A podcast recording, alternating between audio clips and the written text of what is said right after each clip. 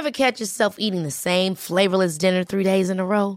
Dreaming of something better? Well, HelloFresh is your guilt-free dream come true, baby. It's me, Kiki Palmer. Let's wake up those taste buds with hot, juicy pecan-crusted chicken or garlic butter shrimp scampi. Mm. Hello Fresh. Stop dreaming of all the delicious possibilities and dig in at HelloFresh.com. Let's get this dinner party started.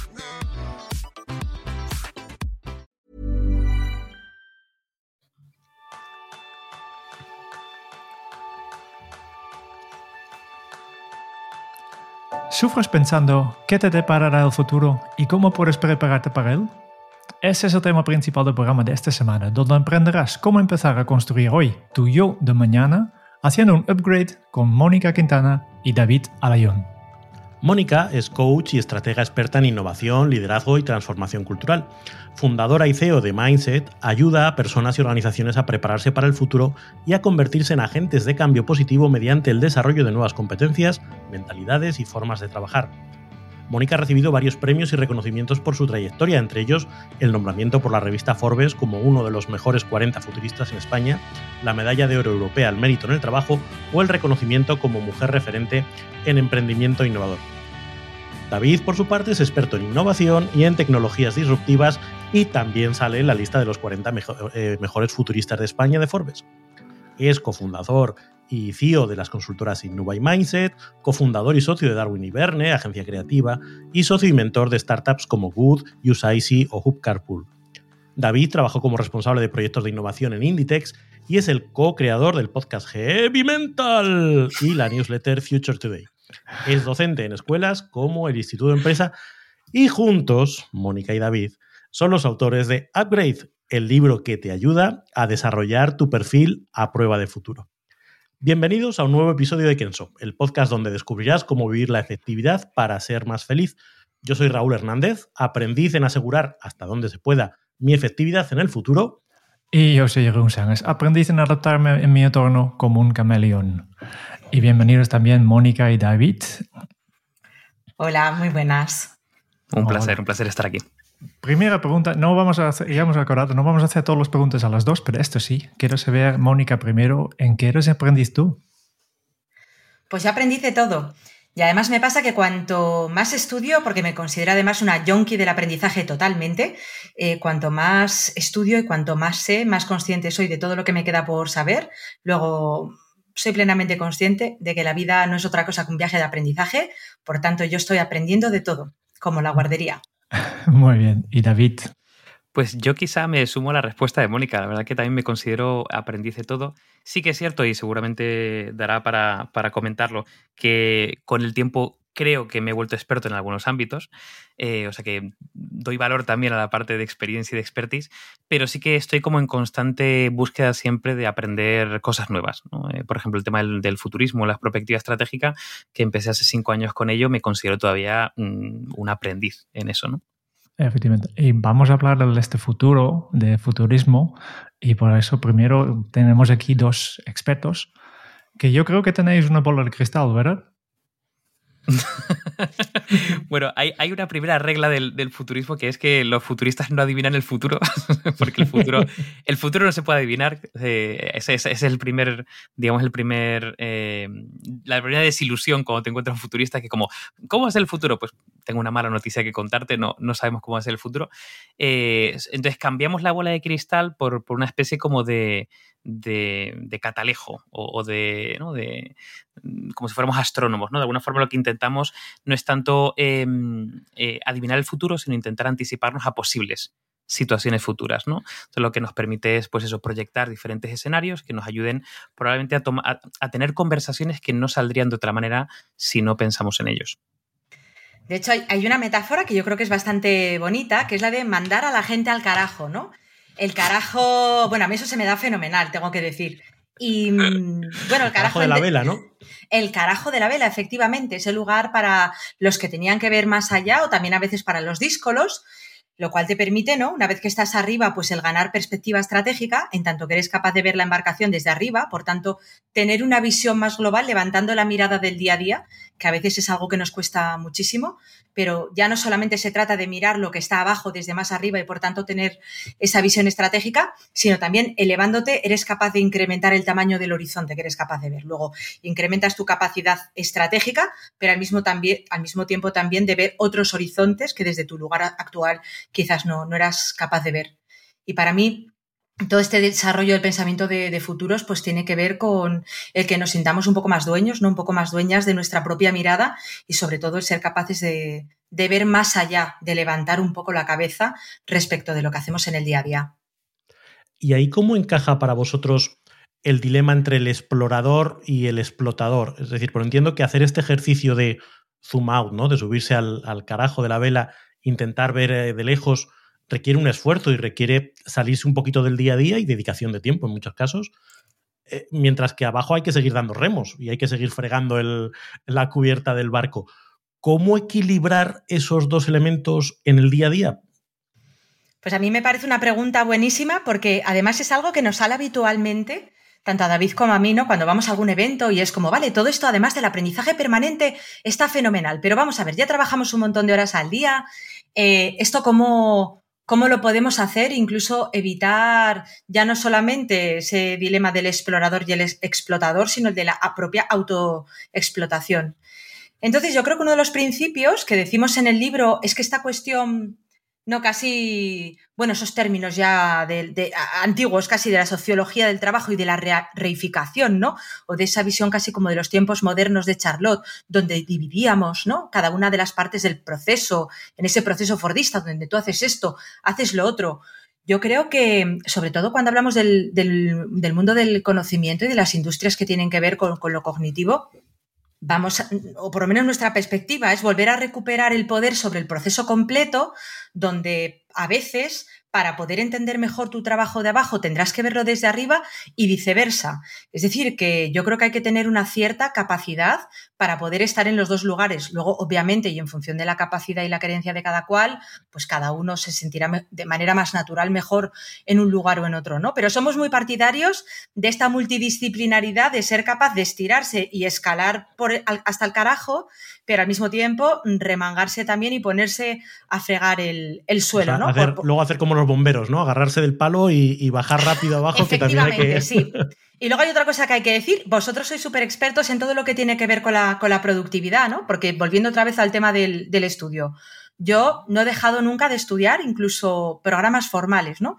Todos los años trato de guardarme al menos el 10% de mis ingresos brutos en estudiar alguna cosa nueva más allá de todo lo que ya estudio de manera autodidacta. Y la gente dice, ¡Joder, ¿cómo sacas tiempo para todo? Y yo, bueno, pues, pues aprendo de gente como vosotros, que sabéis mucho de productividad, y digo, si eres capaz de quitarte el 15% del tiempo que inviertes en reuniones inútiles o incluso haciendo cosas que no deberías hacer en absoluto, sacarás tiempo para estudiar, para hacer el zoom in, el, zoom out, para hacer mindfulness, para retirarte, para meditar o para un montón de cosas que, que seguro que te traerán aprendizajes muy nutritivos en tu vida, ¿no? O sea que yo creo que, sí que es posible. Cuestión de prioridad. Nosotros decimos siempre que no es, no es falta de tiempo, es cuestión de prioridades y qué va, qué va adelante. Y me gustaría aprovecharme un poco de vosotros, ya que vosotros hacéis este ejercicio de subiros arriba y ver eh, un poquito hacia futuro. Eh, ¿qué, veis vosotros que, son los requerimientos o los desafíos para los profesionales en, en, los próximos años? Cuando nos planteamos hasta dónde voy a tener que trabajar yo, viendo cómo se está poniendo lo de las pensiones y demás, pues a lo mejor me quedan 30 o 40 años a pesar del pelo blanco, ¿no? Pienso en mis hijos ni te cuento, ¿no? ¿Qué, qué pistas se le puede dar a un profesional para que entienda, oye, ¿por dónde viene el futuro? ¿Voy yo esta vez? Venga, vale, empiezo yo.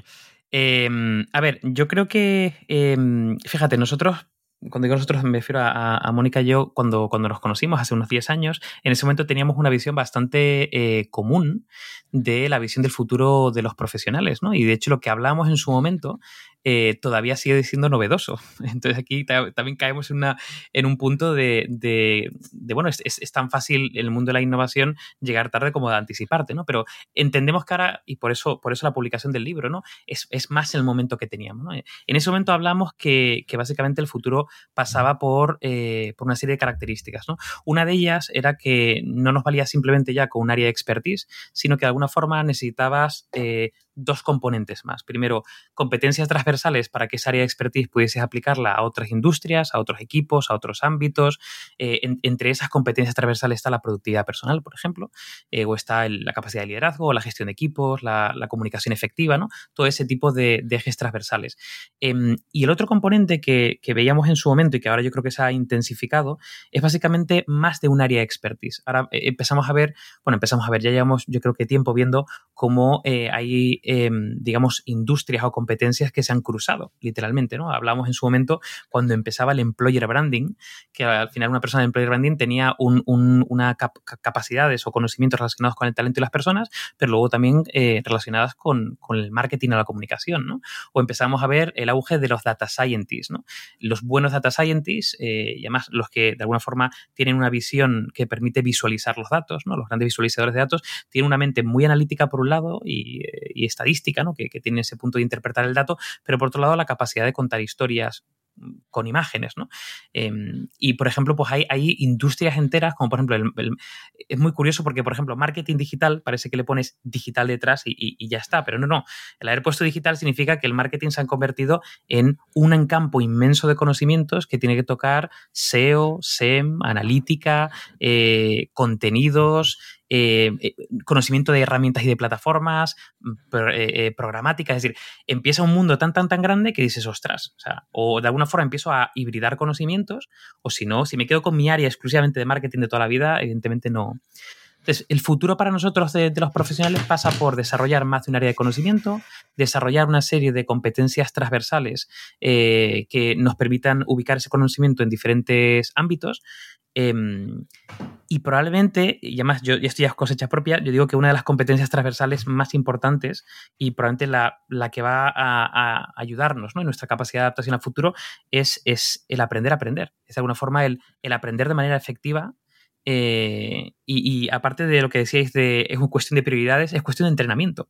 Es decir, yo al final em, ya no solamente priorizas qué cosas tengo que poner antes y después, sino que si te acostumbras a estar en un estado constantemente de aprendizaje, es como ir al gimnasio, pues puedes abordar mayor aprendizaje en menor tiempo, porque de alguna forma estás capacitado para, ello, ¿no? Sí, con las técnicas adecuadas también, ¿no? Que al final eh, venimos de un mundo, o yo vengo de un mundo que soy más mayor, de aprender a lo bruto, ¿no? De, o de, venga, tengo que meter muchas cosas y te das cuenta que el aprendizaje efectivo pues tiene otros, otras pautas, otros, otros elementos. De todas maneras, yo, yo hay una cosa, periódicamente salen estas listados, ¿no? De, del Wii Forum y de no sé qué. Estas son las 10 habilidades que... Y cada año van cambiando ligeramente. La creatividad, el pensamiento crítico, bla, bla, bla. Yo la sensación que tengo a veces es que para el común de los mortales son habilidades como muy conceptuales que cuesta mucho el yo estoy trabajando en una oficina y me dicen, tengo que desarrollar el pensamiento crítico. ¿Dónde está el máster en pensamiento crítico? Bueno, ahora sé que lo es, eh, pero, pero como que es difícil, eh, eh, no es tan fácil como aprender Excel o aprender inglés. entonces, ¿cómo? Probablemente sea, forme parte del proceso de aprendizaje, ¿no? El, conceptualizar qué es lo que tengo que aprender es el primer paso para sumergirte ahí y empezar a rascar. Pues me parece buena, buena pregunta, ¿no? Porque efectivamente son habilidades muy conceptuales y, a ver, yo personalmente lo tengo bastante claro. Mi empresa se llama Mindset, tiene que ver con la mentalidad, ¿no? Porque incluso hilándolo con la pregunta anterior, ¿no? De cuál tendría que ver con, o sea, cuáles serían esos consejos, ya no se trata solamente del entender bajo mi punto de vista, ¿eh? que cada vez todos los ámbitos de conocimiento y de experiencia se hibridan más, sino que también tenemos que cambiar nuestra propia mentalidad hacia la noción de trabajo. Es decir, lo que es la idea de trabajo se está transformando enormemente, ya no tiene tanto que ver con esa idea fordista de yo alquilo mi fuerza de trabajo y deposito mi trasero en una silla durante tal número de horas y me pagan y luego desarrollamos unos objetivos que a alguna gente le parece modernísimo, etcétera, etcétera. Oye, y vosotros que, tenéis el contacto además a través de, de la labor que hacéis en la consultora y demás, con luego el mundo real, es decir, estáis en este mundo de cómo deberían ser las cosas, hacia dónde están, y luego vienes, y, de hecho el otro día comentaba en, Twitter con David, a raíz de un comentario que alguien había hecho, esa, ese dilema entre los generalistas o los neogeneralistas o los polímatas que vosotros defendéis, versus a cómo se les trata en las empresas. Todo el mundo dice que es un, un, ah, un perfil muy demandado, pero luego las ofertas de trabajo de las empresas te buscan a alguien que haya hecho este puesto, además en este mismo sector durante los últimos cinco años. Es decir, que el canal de entrada no está muy abierto a generalistas en general, vaya, valga la redundancia. Luego sí son muy apreciados una vez que entras dentro de las organizaciones y te empiezas a mover entre líneas, ¿no? Pero de inicio cuesta. ¿Cómo está el estado actual de las organizaciones respecto a estos perfiles o respecto a esta forma diferente de trabajar? Pues yo diría que, mm, digamos que lo, que separa esa visión luego de la ejecución tiene mucho que ver con la pedagogía, ¿no? Hay que yo creo que ser bastante didácticos a la hora de, hablar con las organizaciones y de hecho nosotros desde MySet uno de los trabajos que hacemos es precisamente trabajar y tratar de transformar también la propia función de los profesionales, de, las personas, digamos, ¿no? O de los recursos humanos, aunque a nosotros no nos gusta hablar nada de los, de los seres humanos en términos de, recursos. Eso ya para empezar. Hay un problema de, de naming ahí con todo eso. Pero, pero bueno, todo lo que tiene que ver con con la parte de, selección o incorporación de talento en las compañías, digamos que son uno de los colectivos a los que nosotros nos dirigimos porque, bueno, pues habitualmente pues sigue habiendo muchas personas y muchos equipos que van trabajando por inercia, en el sentido de, pues, pues esto es como lo llevamos haciendo toda la vida y entonces tienes esa job description, ¿no? Esa descripción del puesto donde A, B, C te piden toda una serie de, pues eso, de requisitos, de cosas medibles, donde además hay, luego hay mucha gente muy potente que se, que se autodescarta. Entonces, bueno, pues obviamente uno de los trabajos a realizar es ese de hecho nosotros lo, ya lo estamos haciendo para educar en ese sentido a los equipos de, recursos humanos. Y, bueno, pero queda muchísimo trabajo por hacer. Todavía a día de hoy nos pasa, ¿no? A nosotros que buscamos muchos perfiles multidisciplinares y neogeneralistas, que realmente hay muy pocas titulaciones académicas que produzcan ese tipo de egresados. Es decir, que la mayor parte de la gente sale con una especialización muy vertical y luego, además, como a menudo las instituciones educativas no tienen la capacidad de reciclarse ni responder rápidamente a las necesidades del mercado, pues a menudo es una especialización vertical que, está obsoleta, ¿no? Pues imaginaos. en vez, en vez pues de estar 10 años adelante, están 10 años atrás. Están 10 años atrás. Con eso tampoco quiero decir que las universidades tengan que adaptarse al mercado. O sea, yo creo que también tienen una misión de formar a la ciudadanía, ¿no? Yo creo que, que es una de las labores importantes que tiene también la universidad. Es decir, no solamente producir trabajadores, sino producir conocimiento y producir ciudadanía. Pero la realidad es que, que eso, que aún la gente sigue con una formación muy, muy vertical. Entonces, paradójicamente, a día de hoy, lo que tenemos que hacer a menudo es hacer lo contrario de lo que se hacía hace años, que es buscar a gente, dado, que las universidades no producen ese tipo de egresados, pues acabamos buscando gente pues que haya tenido experiencias distintas, que haya trabajado pues en una corporación o en una startup o que haya montado una asociación o que haya participado en la asociación del barrio o que haya hecho pues lo que lo que sea, ¿no? Porque sí, con, perdón, los perfiles raros, ¿no? Los que los lees y dices, mira, por lo menos hay algo aquí que me invita a pensar que ha hecho algo distinto. Sí, que te has preocupado de aprender algo diferente, pero sí, resumido, perfecto, ¿no? Los buscamos los, raros, los frikis, sí, totalmente. Bueno, Dios, Dios bendiga esta época entonces. Podemos tener un, huequito. Yo iba, a decir que depende de la industria también y depende de, las áreas, se buscan más o menos ese tipo de perfiles. Por ejemplo, en áreas de innovación o en áreas eh, o en industrias a lo mejor más innovadoras o muy cambiantes. Eh, yo creo que lo, que siempre, o sea, vamos, yo es lo que he buscado siempre, literalmente. Eh, perfiles que tengan de alguna forma algún tipo de área de expertise, porque tienes que tener una, especie de como de, no sé, vertical un poco más sólido, pero sobre todo ver el potencial que tiene esa persona por adquirir nuevas competencias, ¿no? Siempre mirar el potencial. Entonces, claro, al, dedicarnos al mundo de la innovación, este tipo de perfiles es lo que siempre, ¿no? O si te dedicas al diseño estratégico, o si te dedicas, pues al final necesitas estos perfiles raros, ¿no?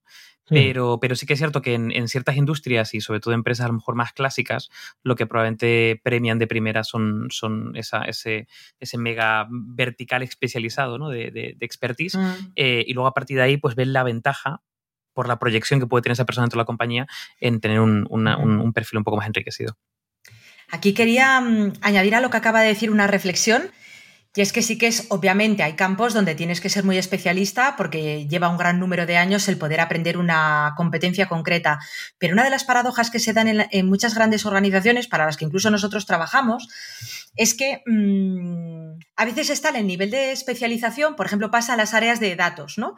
Está el nivel de especialización que precisamente porque no tienen perfiles con una visión más eh, generalista o más multidisciplinar o con capacidades más estratégicas, no hay nadie que luego sea capaz de dotar de un sentido a toda esa cantidad ingente de datos que se recaban o incluso si se pueden captar todos esos datos, al final nadie sabe muy bien qué hacer con, ellos. Es decir, que al final tienes que seguir recurriendo a estos perfiles generalistas. Y fijaos que es un problema cuando te pones a tratar de resolver problemas complejos en las compañías, que a menudo tienes un equipo o tienen las grandes organizaciones, equipos de 30 o 40 personas hiperespecializadas trabajando sobre algo y tienen que acabar recurriendo al neogeneralista o al polímata externo para que sea capaz de resolver un problema que a lo mejor lleva enquistado un montón de tiempo.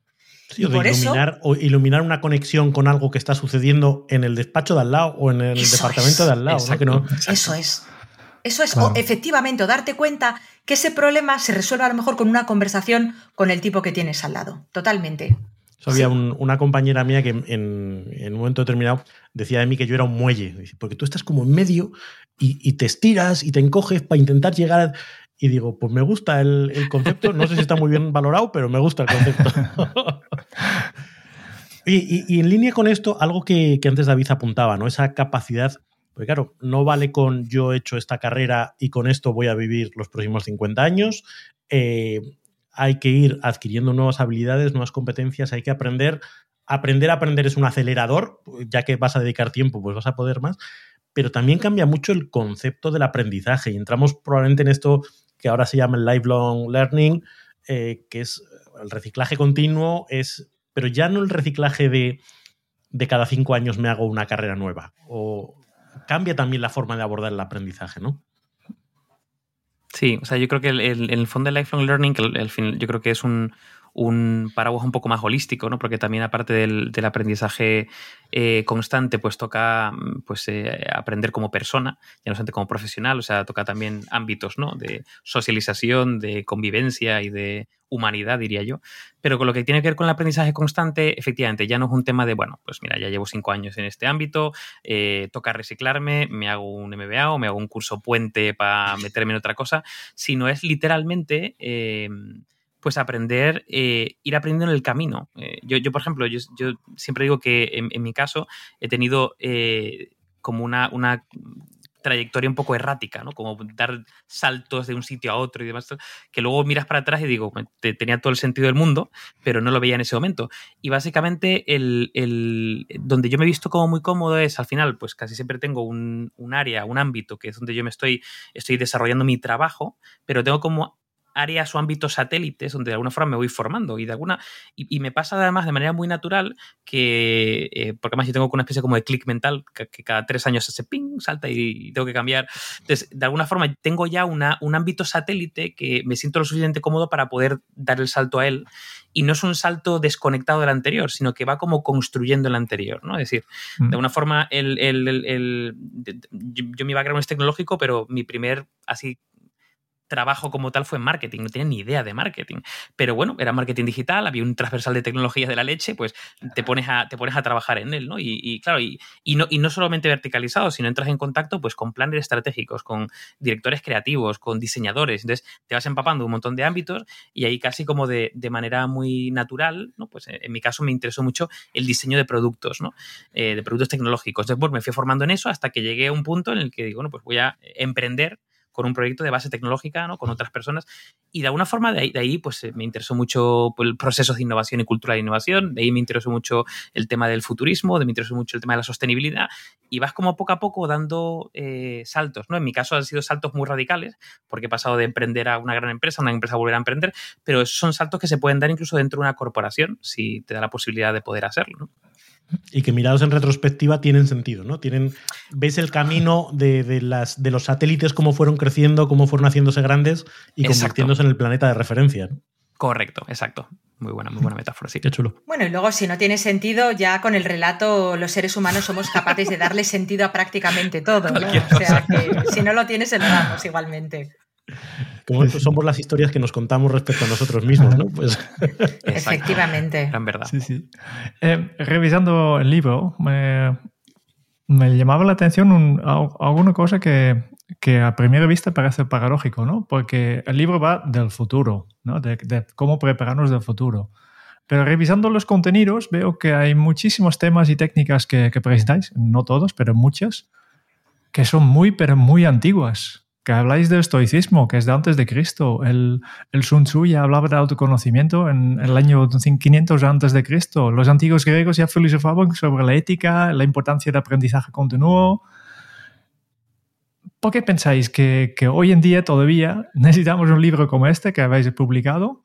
¿Y, y qué podemos hacer para que, para que estas reflexiones se incorpora en la sociedad de una vez para todas, porque llevamos ya centenares o miles de años con lo mismo. ¿Qué podemos hacer? Pues fijaos, aquí incluíamos el apartado de, de estoicismo porque efectivamente ya tiene muchos años, eh, pero bueno, el desplegar la capacidad de mirar hacia el futuro no implica que tengamos que renunciar al pasado. Al contrario, de necios es no, no aprender, conocer, incluso incorporar el pasado, ¿no? Eh, y es más, nosotros decimos a menudo que, bueno, que, conviene revisar y aprender también de, todos los errores que hemos cometido en el pasado y de, todo lo que es la formación clásica y que pensar en clave de futuro no tiene que, ser solamente, eh, pues eso, pensar o leer en todas las novedades que se están publicando en este momento. Es decir, que lo que es válido, lo que es útil, lo es independientemente del tiempo que tenga. Casi que al contrario, ¿no? El tiempo eh, que ha transcurrido puede ser también como una validación de su propia utilidad. Y aunque, bueno, nosotros la visión que, transmitimos en el libro acerca del estoicismo es crítico en algún sentido, ¿no? Por ejemplo, pues eso de diseccionar la emoción respecto de la emoción, pues ya sabemos que eso no es así. Afortunadamente sí que en todo este tiempo hemos avanzado mucho en todo lo que son los avances del, conocimiento, ¿no? De cómo pues eso, de cómo funcionamos los seres humanos, cómo, cómo funcionamos desde un punto de vista neurocientífico, pero lo cierto es que, sobre todo, a raíz de, bueno, pues de, de, lo que fue la primera gran recesión a partir del año 2007-2008, luego la pandemia y luego toda la serie de circunstancias que hemos vivido recientemente, pues sabemos que pese a que habíamos mejorado, por ejemplo, muchísimos indicadores de, de, salud mental, pues la gente ahora mismo está en, bueno, hay mucha gente que está pasando una situación muy complicada y que hay elementos de la filosofía estoica que, son, más, que son más útiles que nunca y que nos pueden servir, por ejemplo, para desarrollar esa perspectiva resiliente o incluso antifrágil, ¿no? De cómo poder hacernos más fuertes pese a las circunstancias y luego también cómo podemos llegar a conocernos un poco mejor a nosotros mismos, aunque bueno, el concepto de la identidad o del sí mismo daría para otro libro. De hecho, en ello estamos pensando también. Podría dar muchísimo de sí porque... ¿Eh? Primicia. De un nuevo bueno, libro. Eso, eso podría, podría ser. ¿eh? Yo al menos estoy pensando en ello. Pero... Dejémoslo en el futurismo. Vamos, vamos, a dejarlo esto como un futurible, pero, pero bueno, esa noción del yo es bastante complicada, pero lo que es cierto es que tenemos muy poco tiempo para la reflexión eh, y digamos que el ser capaces de radiografiar cuál es mi estado actual, qué es lo que yo quiero, cómo me veo a mí mismo o a mí misma y poder confrontar eso con cuál sería mi yo eh, en el futuro, mi yo deseable, el yo al que quiero aspirar, en sí mismo es un gran ejercicio. Yo, por ejemplo, en mi carrera como, como coach, acompañando a personas, incluso a personas que tienen trayectorias largas, ya de más de 20 o de 30 años de carrera profesional, una cosa bastante sorprendente es que la mayoría de las personas no han tenido el tiempo precisamente por estar a veces, ¿no? Un poco la carrera de la rata, siempre haciendo, siempre tratando de mejorar, a menudo siendo no suficientemente productivos como para poder parar de vez en cuando. Y cuando rascas un poco ahí, te das cuenta de que todo se, se desmorona. Y mm. encontramos ahí parte también de, bueno, pues la, la insatisfacción laboral. De hecho, días atrás eh, revisaba unas estadísticas sobre la cuestión de la fidelización o el compromiso, ya sabéis, el engagement en el trabajo y alrededor de dos terceras partes de las personas no están a gusto y una tercera parte, datos globales, están buscando un trabajo alternativo porque ya no aguanta más, ¿no? Esto sumado también a todos los datos que tenemos en materia de salud mental, por ejemplo, que nos dicen que alrededor de un 50%, eh, creo que concretamente un 53% de las personas ya no están cansadas, sino exhaustas en el trabajo. Bueno, pues proponemos un ejercicio de decir, algo pasa, quizás tenemos que mirar dentro, obviamente no podemos reducir a lo individual toda una serie de problemáticas que son de índole social, porque eso sería una especie de falacia de, querer llevarlo todo al individuo. Obviamente la realidad es mucho más compleja, pero por otro lado sí que creemos que los sujetos tienen una cierta capacidad de agencia, tienen un grado de libertad como para poder ser agentes de cambio, no solamente en el entorno, sino en su propia vida. Y el primer ejercicio, que es pues muy antiguo ya, es el pararse, el decir, quiero conocerme, quiero saber qué es lo que quiero, que además estamos plagados de sesgos a la hora de autovalorarnos, por tanto podemos mejorar un poco la manera en la que nos autovaloramos, a sabiendas de que probablemente nos vamos a, equivocar, pero solamente ese ejercicio en sí mismo ya es sanador para con la propia trayectoria y nos va a ayudar a establecer objetivos mirando hacia el futuro, pues mucho, por lo menos vamos a tener una, especie de brújula, ¿no? Una mm. guía hacia la que poder caminar y para ello es imprescindible saber cuál es ese momento presente en el que nos encontramos. Y de ahí, bueno, pues un poco todas estas ideas que planteamos en los primeros capítulos que le sirvan a la gente y sobre todo con herramientas prácticas, ¿no? Para poder mirar dentro. Me encanta que sacas justo el autoconocimiento y, los sesgos, porque estaba mirando el, contenido del libro y hay bastantes cosas que, que considero lo que nosotros hacemos con, con Kenzo. Y lo que me llamaba la atención era justo este, este dos, estas dos áreas, ¿no? el autoconocimiento, conocerte a uno mismo y, y después Mm, también saber cómo funciona nuestro cerebro, ¿no? cuáles son estos sesgos. De autoconocimiento ya, has hablado eh, un poquito. Quiero también destacar algo de, este, de estos sesgos, ¿no? ¿Cuáles son estas cosas buenas y regulares que tiene nuestro cerebro y cómo podemos sacarlo al máximo partido? Pues mira, le doy caña yo. Eh, pues por la parte de. Mm, o sea, por la parte de. La verdad que el, libro en general tiene, o intentamos que tuviera una base eh, científica, es decir, está muy, muy al día de pues eso, nuevas publicaciones que hay en diferentes ámbitos, concretamente pues en, el ámbito de los sesgos, en la parte de neurociencias, el capítulo de aprender a aprender o el capítulo de. creo que eh, hemos hackea tu cerebro, ¿no? El que tiene que ver básicamente con el tema de los sesgos. intenta, intenta coger eso, las, las bases de lo que empezamos a lo poco que empezamos a conocer de cómo funciona el cerebro y tirar de ello. ¿no? Entonces, eh, al igual que el diseño, eh, al igual que el diseño, igual que el cerebro está eh, diseñado biológicamente para aprender, es decir, tiene desde circuitos de recompensa que, generan la dopamina a la hora de aprender y que puede llevarnos a, a, una especie de aprendizaje constante, no con motivaciones extrínsecas, sino intrínsecas, una pasión absoluta al aprendizaje porque nos da satisfacción. Por otro lado, eh, nos, puede, nos puede engañar, ¿no? De hecho, el cerebro es muy. está constantemente intentando engañarnos, principalmente por un, por un problema de, de optimización energética. Es decir, el, cerebro pues, consume más o menos el 20% de la energía de, nuestro cuerpo y de alguna forma tiene que tomar atajos, ¿no? Atajos mentales. Tiene que optimizar, digamos, la, el volumen de información que, con el que trabajar todo el rato para la toma de decisiones. esos atajos, eh, en, algunos casos, generan sesgos. ¿no? El sesgo ya es como una consecuencia del, atajo, que es básicamente una, desviación del juicio. ¿no? Tú piensas que estás tomando una, decisión totalmente racional y, es como tu verdad absoluta y realmente estás totalmente sesgada por, por un sesgo. Em, entonces, eh, ahí en el libro hablamos de, o sea, digamos, hay más de 150 sesgos mapeados. Eh, en el libro hablamos, por ejemplo, de los más comunes, como el sesgo de confirmación, eh, donde buscas básicamente aquella información que de alguna forma corrobora lo que tú piensas, pero de alguna forma no te retas. Eso está, por ejemplo, conectado con el pensamiento crítico. Hay una forma de tener pensamiento crítico es intentar combatir ese sesgo buscando fuentes alternativas o gente que de alguna forma contraste tu, propia, tu propia opinión, ¿no? Eh, entonces, literalmente hacemos como un, pequeño listadito y diferentes técnicas de cómo poder, eh, bueno, no de alguna forma no, no, puedes evitar tener sesgos, pero de alguna forma puedes intentar formarte o, adquirir diferentes herramientas, modelos mentales, para tenerlos como muy en cuenta constantemente. ¿no? Eh, de hecho, mencionamos mucho el tema del sistema 1 y del sistema 2, ¿no? de Kahneman, el decir, oye, estás constantemente en el sistema 1 tomando decisiones como muy impulsivas, lo cual son muy necesarias para no estar en la parálisis por análisis, porque tienes que tomar decisiones rápidas, pero realmente sé consciente cuando tienes que tomar una decisión estratégica que tienes que normalmente pues, pararte, pensar, analizar, es decir, tener un proceso mucho más consciente y ahí es donde de alguna forma se pueden evitar esos sesgos. Life is full of awesome what ifs, and some not so much, like unexpected medical costs. That's why United Healthcare provides Health Protector Guard fixed indemnity insurance plans to supplement your primary plan and help manage out of pocket costs. Learn more at uh1.com. Ever catch yourself eating the same flavorless dinner three days in a row? Dreaming of something better? Well, HelloFresh is your guilt free dream come true, baby. It's me, Kiki Palmer.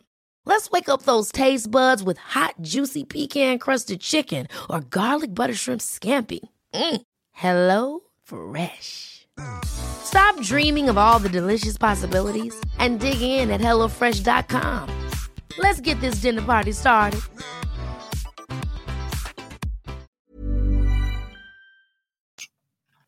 Hay un, un punto en el que vosotros habláis en el libro, creo que es en la introducción, donde hacéis referencia a otro elemento que para nosotros es muy importante. Habláis de intentar llegar a vivir una vida plena y llena de sentido. ¿Qué es una vida plena y llena de sentido para Mónica Bradavid? Wow. Bueno, esa es una pregunta que se eleva al ámbito de la filosofía. Aquí, eh, volviendo otra vez a lo que comentábamos antes, ¿no? Acerca de la filosofía estoica, pensábamos en esa idea de la eudaimonía o eudemonía, que tiene que ver con esa vida que merece la pena ser vivida, en el sentido de una vida eh, que, claro, mm, o sea, dotarla de sentido no es algo que podamos generalizar, porque cada una de las personas, dependiendo del contexto, la tendrá que dotar de una u otra, ¿no? Esto lo relacionamos con esa noción del autoconocimiento, es decir, tú solamente puedes dar respuesta a esa pregunta en la medida en la que eres capaz de conocerte. De ahí un poco todas las propuestas que hacemos, ¿no? De, pues, cuáles eran tus sueños cuando eras pequeño, cuáles son las cosas que te gustan hacer o, que te hacen, por decirlo de manera sencilla, cuáles son aquellas tareas o aquellas cosas que te hacen fluir o que te hacen perder totalmente la, la noción del tiempo. Incluso, cuál es tu noción acerca de lo bueno o de lo deseable. Y obviamente, en función de ¿no? La, bueno, pues las bases filosóficas o incluso, me atrevería a decir, ideológicas de, cada cual, pues las respuestas serán unas u otras. Es decir, tienen que ver fundamentalmente también con, los, con hacer esa definición de los valores que pueden actuar como brújula a lo, largo de tu vida.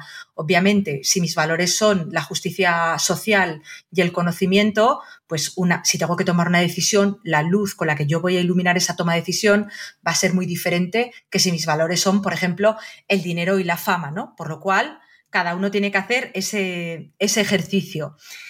Y, bueno, de ahí también el tema desde el punto de vista estoico de, de la sobrevaloración, porque uno también se puede sobrevalorar. ¿eh? como todos esos sesgos que también emergen de las personas que realmente creen saber mucho más de lo que realmente saben, o justamente lo, contrario, personas que hablan poco porque creen nunca saber lo suficiente. Es como que tener esa justa medida es complicado y por eso ese proceso de autoconocimiento ha de ser permanente. Es decir, estamos en una especie de, de beta permanente y de proceso de upgrade permanente también donde para mí hay un término que de hecho eh, creo que lo comentamos en el libro y, a mí me encanta recuperarlo, que es esa visión del florecimiento humano, es decir, el entender desde la humildad que somos imperfectos, que no vamos a lograr alcanzar esa perfección, pero que pese a todo, si adoptamos una, una actitud de mejora y de aprendizaje permanente, podremos convertirnos en una eh, versión un poquito mejor de lo que, de lo que somos, ¿no? Lo que para nosotros pues lo consideramos loable. Y bueno, así a grandes rasgos yo creo que es un poco la, perspectiva que defendemos en, el libro, ¿no? Como un camino de mejoramiento permanente. como es, para encontrar sentido a tu vida, lo único que necesitas es encontrar tus valores, encontrar... Poquita cosa, poquita cosa. Yo solamente iba a añadir una, cosa que es que yo estoy totalmente de acuerdo de que es un tema muy personal y que cada uno mm, de alguna forma eh, tiene que encontrar, tiene que dar sentido a su vida, eh, y ahí entran desde ideologías hasta religiones incluso que dan sentido, pero bueno, cada uno lo da sentido a, su vida, pero de alguna forma una de las cosas que sí que yo creo que es transversal al libro es que em, el, amor por el conocimiento y la búsqueda de conocimiento, eh, más allá de la búsqueda de temas materiales, seguro que va a dar más sentido a la vida de la gente. Eh, por lo tanto, por ejemplo, uno de los propósitos tanto de Mónica como, como míos es aspirar como a ser sabios, ¿no? Es decir, pero no por un tema de ego, sino por un tema, eh, por un lado, de, placer por el conocimiento, pero por otro lado porque probablemente no, mm, bueno, no, hay propósito más bonito que ese si además el objetivo es compartirlo, ¿no? Es que es, generar eh, un impacto positivo con, con eso. Luego, mm, otra cosa también que yo creo que es importante, y es que con este libro no tratamos de pontificar ni de escribir nada sobre piedra. Es decir, esto es una propuesta que nosotros hacemos, obviamente, ojalá pues le pueda encajar a mucha gente y le sea útil a mucha gente, pero bueno, entendiendo que puede haber perspectivas completamente diferentes. Y luego que también en ese ejercicio de autoconocimiento, ese conocerse, en el fondo es tratar de llegar a conocer algo que también está en continua evolución. Es decir, que cuando yo me conozco, al mismo tiempo estoy cambiando. Y que, bueno, y de hecho, recientemente estaba leyendo justamente eh, un, artículo de investigación donde se hablaba de liderazgo y de que las personas que son muy auténticas y se aferran demasiado a sus valores, luego tienen precisamente problemas para cambiar y para adaptarse, porque es como que todo cambia, pero tú sigues aferrado eh, a tus valores. Por tanto, tu capacidad de aprendizaje es incluso menor. O sea que yo también me quedaría con esta perspectiva de la humildad, de que en este estadio que estamos de la humanidad, obviamente sabemos más que nunca, tenemos una cantidad de herramientas que nos ayudan a incrementar exponencialmente nuestra capacidad de conocer y cuanto más sabemos, más conscientes somos de lo que no sabemos. Por lo tanto, yo creo que hay que agarrarse a este proceso de autoconocimiento o incluso de automejoramiento desde una tremenda humildad que nos conecta en cierta medida con, nuestra humanidad. Hace poco leíamos y reseñábamos el libro de las 4.000 semanas de, de Burkman y, te hila con eso, decir, oye, por mucho que queramos abarcar, por mucho al final somos finitos, tenemos limitaciones, tenemos no sé qué, y en última instancia el gran triunfo es convivir con eso.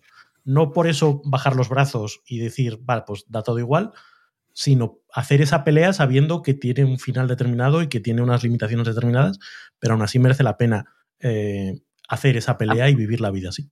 Claro, aprovecha el tiempo. Eh, Mónica y utilizamos una cosa que es maravillosa, que además la descubrió Mónica, que se llama el, calendario de la vida, el Life Calendar, eh, que de hecho lo tenemos impreso, lo llevamos a talleres. Eh, y básicamente el, calendario de la vida no es otra cosa que bueno, pues un, calendario con cuadritos pequeñitos, pero que cada cuadrito básicamente es una, semana de vida y te coge mm, desde los 0 hasta los 90, 85 años, ¿no? Creo que es 90.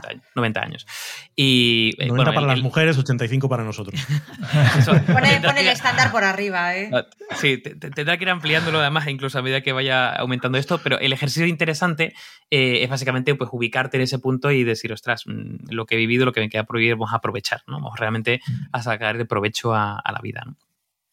Sí, hecho creo que fue un regalo de cumpleaños, me los fui guardando para regalarlos. Y yo, perdonadme por este experimento filosófico. Lo fue, lo fue. Que, que, normalmente la primera vez deja a la gente en shock, pero es también esta idea estoica, ¿no? De memento mori, de oye, pues, a ver, nosotros. Yo me imagino abriendo eso en un cumpleaños y dices, ¡ay, qué graciosa! No, pero qué amiga tan guay tengo, pero luego me lo agradecería seguramente, ¿no? Porque al final es esto de memento morir, recuerda que vas a morir, aunque bueno, nosotros trabajaremos, por supuesto, del lado de, de todos los que están ahora mismo con esas tecnologías de prolongación de la vida. Ojalá que vivamos muchísimos años con vidas que merezcan la pena ser vividas, desde luego que sí. Pero bueno, mientras tanto, pues aprovechemos muy bien nuestro tiempo. Hablando de tiempo, vamos poco a poco terminando, aterrizando un poco. Eh, hemos hablado de muchos temas, pero visto el libro, veo que es un libro lleno de, temas que cada uno de ellos podría ser un libro en sí. pero eh, muchos botones y, simplemente la pregunta para vosotros, ¿cuál es el, el consejo o reflexión favorito de este libro? Qué buen punto. Pues mira, eh, conecto con una pregunta que hacías antes relacionada con por qué, por qué, por qué este libro, ¿no? Tanto, o sea, fíjate, cuando, cuando pensamos en, bueno, cuando realmente nos contactó la editorial para escribir un libro, claro, yo si, si girase ahora la cámara veréis que hay como no sé, ciento y pico libros aquí encima de mi mesa, tenemos una estantería, pues yo que sé, con más de 2.000 libros, eh, más los digitales, es decir, de alguna forma se publican muchos libros y hay libros súper valiosos, ¿no? Pero la reflexión que hacíamos es que yo creo que es una reflexión que, por lo menos, he visto muy, muy, muy, muy pocas veces, por decir, a lo mejor los cuento mis libros con la mano izquierda, eh, una reflexión de decir, ¿cómo podría aglutinar el conocimiento existente y de alguna forma eh, conectar los puntos en un solo sitio y generar, digamos, un libro de libros que sirva como una puerta de entrada eh, como acelerar, ¿no? Es decir, no, no, no, hace falta que te leas 300 libros. Mira, yo ya me lo he oído por ti, te voy a hacer una puerta de entrada a esto y además te voy a dar como eh, diferentes caminos que puedes ir de alguna forma o hilos de los que puedes ir tirando para profundizar en aquellas cosas que realmente pues a lo mejor pues no te has planteado o tienes poco conocimiento porque hay otras que a lo mejor sí lo tienes. Yo el, consejo que o el mayor consejo del libro básicamente es, eh, que es que es un acelerador, es un acelerador de, o sea, que, que se vea el libro como un proceso de aceleración para entender eh, de manera holística mucho conocimiento que normalmente se publica de manera aislada, eh, integrada, conectada y que además te permita eh, pues ser como una especie de punto de partida. Yo, para mí es uno de los, de los valores, creo, del libro, pero del libro con respecto a el resto de libros, literalmente. Otra cosa aquí que también buscábamos cuando escribimos el libro era, de alguna manera, hacer llegar al gran público y democratizar el conocimiento adquirido, el conocimiento que, tanto teórico como práctico, ¿no? Adquirido a lo largo de todos estos últimos años y nos planteábamos, si tuviéramos que hacer una guía para profesionales que tengan la motivación a aprender, ¿no? Es decir, que sean súper aprendedores, que sea gente curiosa y que además quiera perder el miedo y realmente tener herramientas prácticas para poder aprovechar todas las oportunidades que tenemos a día de hoy, ¿qué, qué tendría que poner ese libro? Y, efectivamente buscamos el condensarlo de la, de la, mejor manera posible, pues ahorrándole todo el trabajo de, y el estudio de, esos 10 años. También un libro pragmático en el sentido de muy basado en nuestra propia experiencia de lo que hemos visto trabajando con multitud de empresas y de startups diferentes. Y, y para un oyente de este podcast, ¿cuál sería un primer paso pequeño que puedo tomar ya si quiere prepararse para, su propio futuro? Pues yo lo primero que diría, y aunque no sea sencillo, ¿eh? pero para mí un mensaje clave es perder el miedo. O sea, aquí tenemos un montón de películas de ciencia ficción, de series que nos están vendiendo todo el rato la distopía, que si el cambio climático, que si la guerra de Ucrania, que si las pandemias, que si el agua, llega un momento en el que se ha instalado en la población una especie de pesimismo que lo estamos viendo también en lo que os decía antes, ¿no? De los datos de salud mental. Y yo lo que quería comentar es que pese a todo, tenemos datos objetivos para pensar que hay muchas cosas en las que como planeta, como seres humanos y como especie estamos mejorando y que vivimos probablemente la mejor época de la historia para poder diseñar nuestro futuro y para poder diseñar un trabajo a nuestra medida. Obviamente, mm, pues a cada cual le tocan unas cartas y a uno les tocan mejores cartas que a otros, desgraciadamente. Hay mucho todavía que trabajar en la parte de la, de la igualdad, ¿no? pero pese a todo ello, tenemos la capacidad de incidir sobre nuestro futuro. Entonces, frente a esa visión eh, pesimista, que además lo que hace es alimentar el miedo, y el miedo lo que nos lleva es a la inacción, lo que queremos decir es, oye, hay un montón de cosas que puedes hacer. A lo mejor no todas las que te gustaría, pero hay muchas que sí que está de tu mano. Y este libro es una guía para ayudarte a hacerte dueño o hacerte dueña de tu futuro y de con herramientas prácticas perder el miedo y ser capaz de tener un poco más de guía de, hacia dónde quieres ir. Porque la realidad es que pese a las circunstancias, incluso en un país como España donde tenemos tantísimo desempleo, hay un montón de puestos que quedan sin cubrir porque no se encuentran a profesionales cualificados para ello. Entonces, lo que nosotros, sobre todo lo que, lo que queríamos hacer con este libro, Upgrade, era eh, devolver un poco de optimismo. En complementando un poco lo que comentaba Mónica, eh, otro consejo que, además damos bastante em, es que, aparte de, no tener miedo al futuro, eh, es que de alguna forma mm, que la gente visualice hacia dónde quiere ir. Es decir, muchas veces lo que ocurre, em, y de hecho pasa otra vez con el tema de la, de la ciencia ficción, ¿no? Tenemos yo creo que imaginarios comunes de hacia dónde no queremos ir, pero ¿a dónde queremos ir? ¿no? Si realmente si no visualizamos ese, eh, digamos, ese destino al que queremos ir, todos los vientos serán favorables porque nos llevarán a cualquier sitio y no tenemos ni idea dónde, ¿no? Entonces, uno de, los consejos es, mm, guay, no tengas miedo, pero dibuja, digamos, un, posible destino y una hoja de ruta, o por lo menos tenga una brújula para poder ir navegando a él y que sepas si realmente los vientos que estás cogiendo son favorables o no para, lo que quieres conseguir. Fantástico. Voy a dar un, salto enorme que hace unas semanas en episodio 222 hemos entrevistado a a dos eh, publicistas, Tony Segara y Edu Pau, no sé si los conocéis. Sí, qué bueno. Sí, vale, genial. Que han publicado un libro que se llama eh, La interrupción y habla de publicidad, etc. Y ellos han dejado dos preguntas para vosotros. La primera iba medio broma, yo creo, porque su pregunta, primera pregunta para vosotros era, ¿qué te parece el diálogo de Tony Eru? Que por, por, supuesto no lo habéis escuchado. No. por eso ellos ya sabían. Y por eso la, la pregunta real que venía detrás es, ¿cuál es tu interrupción perfecta? La interrupción perfecta. Hmm. Pues fíjate, yo pensando, eh, probablemente. Eh, yo diría que probablemente aquella que te, que te saca de un, de un bucle tóxico.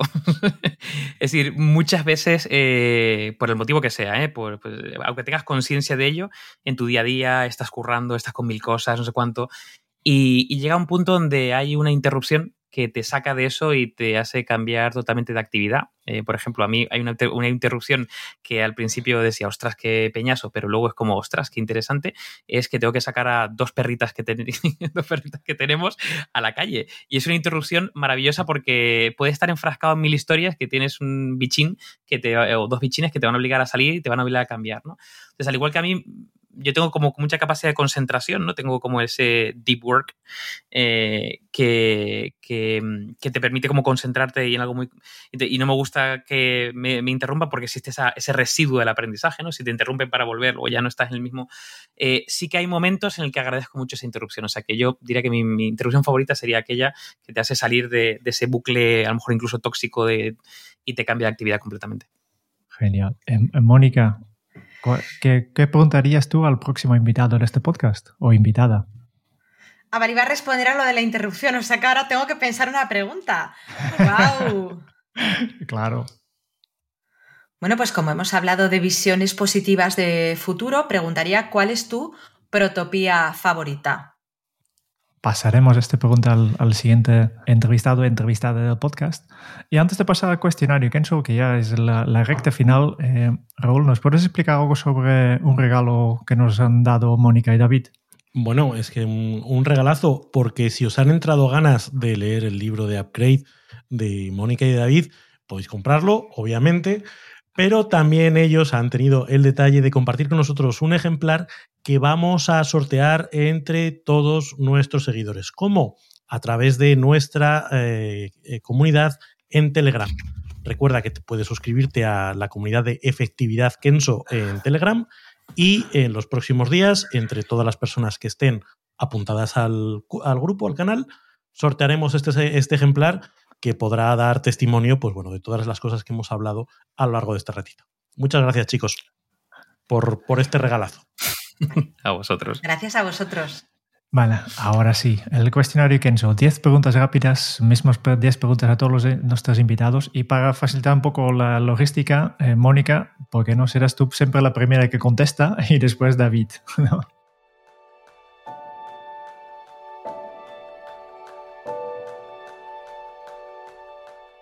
Primera pregunta.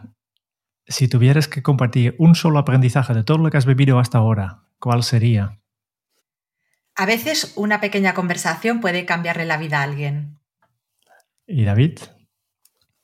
Em, diría que aunque las cosas parece que no tienen un sentido, si embárcate en aventuras que lo, que lo tendrán, seguro.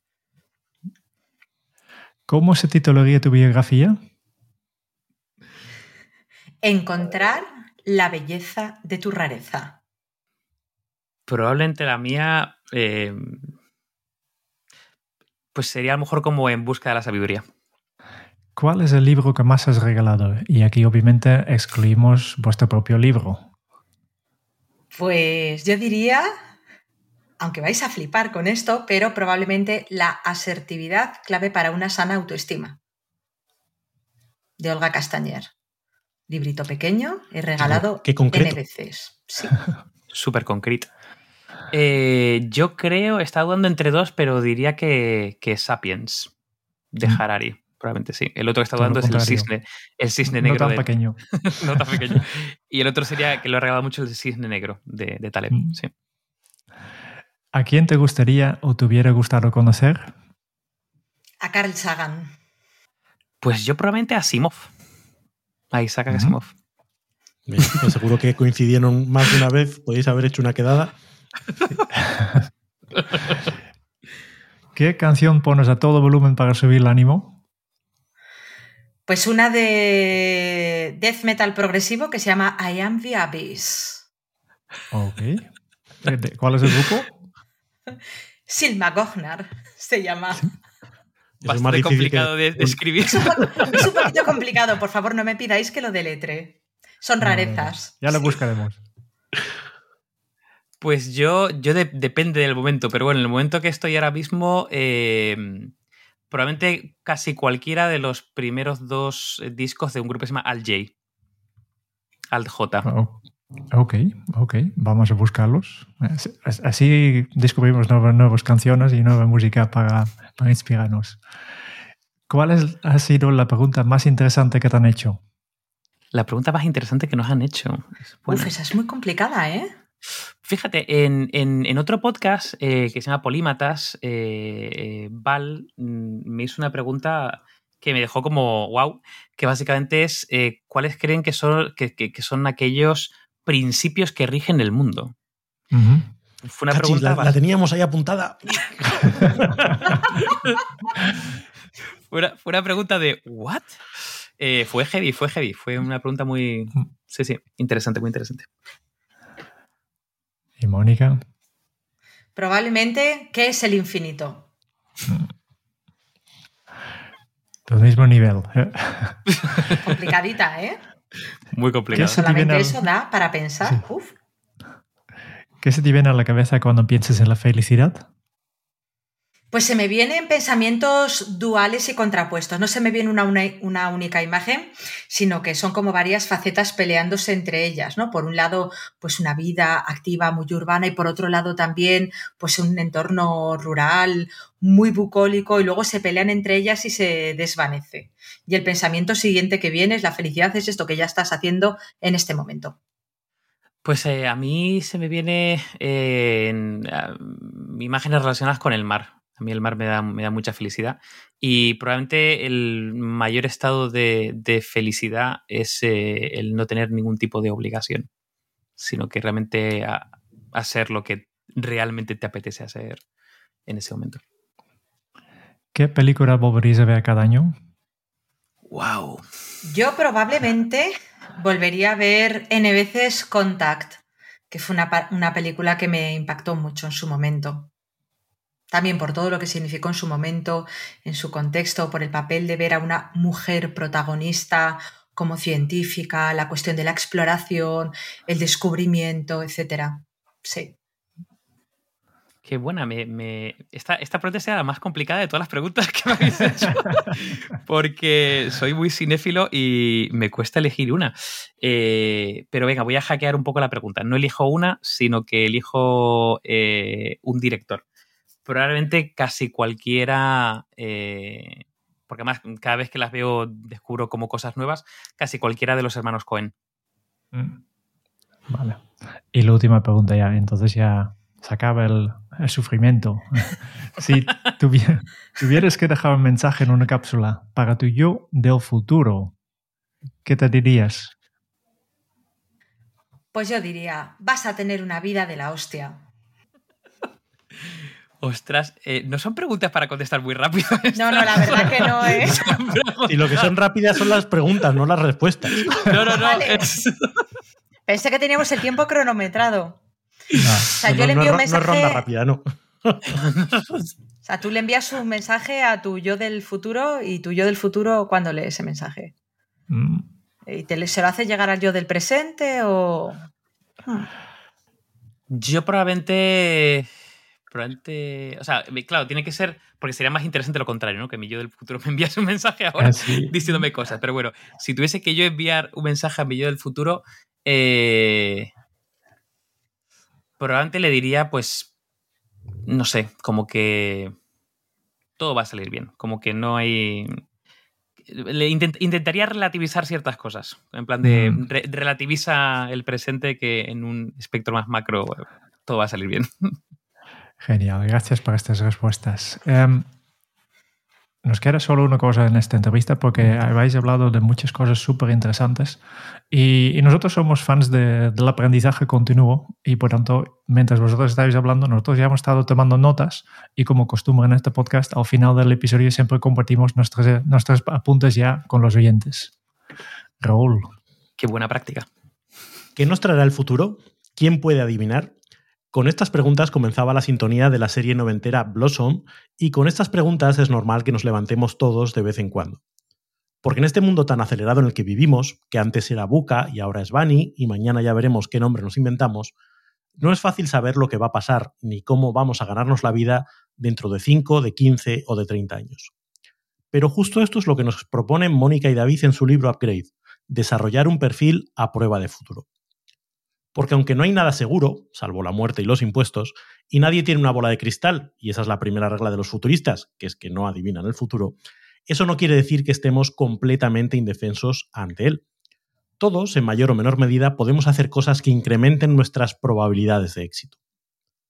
El carajo de la vela es el lugar más alto del mástil de un barco, y Mónica y David nos invitan a subirnos allí para poder tener una visión general y otear otros horizontes pero no para quedarnos ahí arriba, sino para volver a cubierta y agarrar el timón. El mundo nos pide cada vez más tener una visión generalista de la vida y de nuestras habilidades, y eso implica en muchos casos cambiar de mentalidad para hacer del aprendizaje continuo una prioridad y ver la vida como lo que es, un viaje de aprendizaje. A pesar de que vivimos en una sociedad compleja y que obviamente no todo se puede llevar a nivel individual, lo cierto es que todos tenemos capacidad de cambio y de ser protagonistas de nuestras propias vidas. Y muchas veces hay un requisito fundamental para hacerlo, la capacidad de parar, de mirar hacia adentro y de decidir hacia qué destino queremos dirigirnos. Porque si no sabes a dónde quieres ir, ningún viento te va a ser favorable. Somos humanos y cargamos dentro de nuestras cabezas una herramienta fantástica que es el cerebro, pero también nos plantea una serie de trampas y de retos que tenemos que aprender a contrarrestar. En su libro hay muchas más líneas de acción, es un acelerador, un índice enriquecido con acceso directo a mucho conocimiento y a muchos hilos de los que seguir tirando. A modo de uno de esos juguetes de construcciones, podemos tocar palancas de nuestro hardware, de nuestro software, de nuestro sistema operativo y hacerlo de una manera práctica y concreta. Cualquiera de ellas por separado es útil, pero si las abordamos en conjunto constituyen un verdadero arsenal de acciones con el potencial de cambiar tu vida y de prepararte para lo que venga. Curiosamente, muchas de ellas son recetas de las que venimos hablando desde hace cientos de años. Porque la lucha contra la incertidumbre y la voluntad de mantener el control de nuestras vidas son inquietudes consustanciales al ser humano. Y en ese sentido no somos tan distintos de nuestros parientes más lejanos. Así que hoy, como ayer, es el momento de dar un paso al frente y poner en práctica la oración de la serenidad. Señor, dame serenidad para aceptar lo que no puedo cambiar, coraje para cambiar lo que sí puedo cambiar y sabiduría para ver la diferencia. Gracias Mónica y David por compartir vuestra sabiduría para hacernos ver todas esas cosas que están en nuestras manos para conquistar en el futuro y por animarnos a perder el miedo y a tener el coraje de cambiarlas. Muchas gracias, chicos. Gracias. Brutal, brutal, Espectacular. Ha sido, ha sido un placer escucharos, charlar con vosotros. No me cabía ninguna duda, pero en fin, así ha sido. Bueno, el placer ha sido nuestro, no lo dudéis. Muchísimas gracias. Mil gracias. Muchas gracias por escuchar el podcast de Kenso. Si te ha gustado, te agradeceríamos que te suscribas al podcast, lo compartas en tus redes sociales o dejes tu reseña de 5 estrellas para ayudarnos a llegar a más oyentes. Y si quieres conocer más sobre Kenso y cómo podemos acompañarte a ti, tu equipo o tu organización en el camino hacia la efectividad personal, puedes visitar nuestra web kenso.es te esperamos la semana que viene en el próximo episodio del podcast de Kenso, donde Raúl, Quique y Jerún buscarán más pistas sobre cómo vivir la efectividad para ser más feliz. Y hasta entonces, ahora es un buen momento para poner en práctica un nuevo hábito Kenso. Prepárate para el futuro y aumenta tus probabilidades de éxito. Nos escucharemos muy pronto. Chao.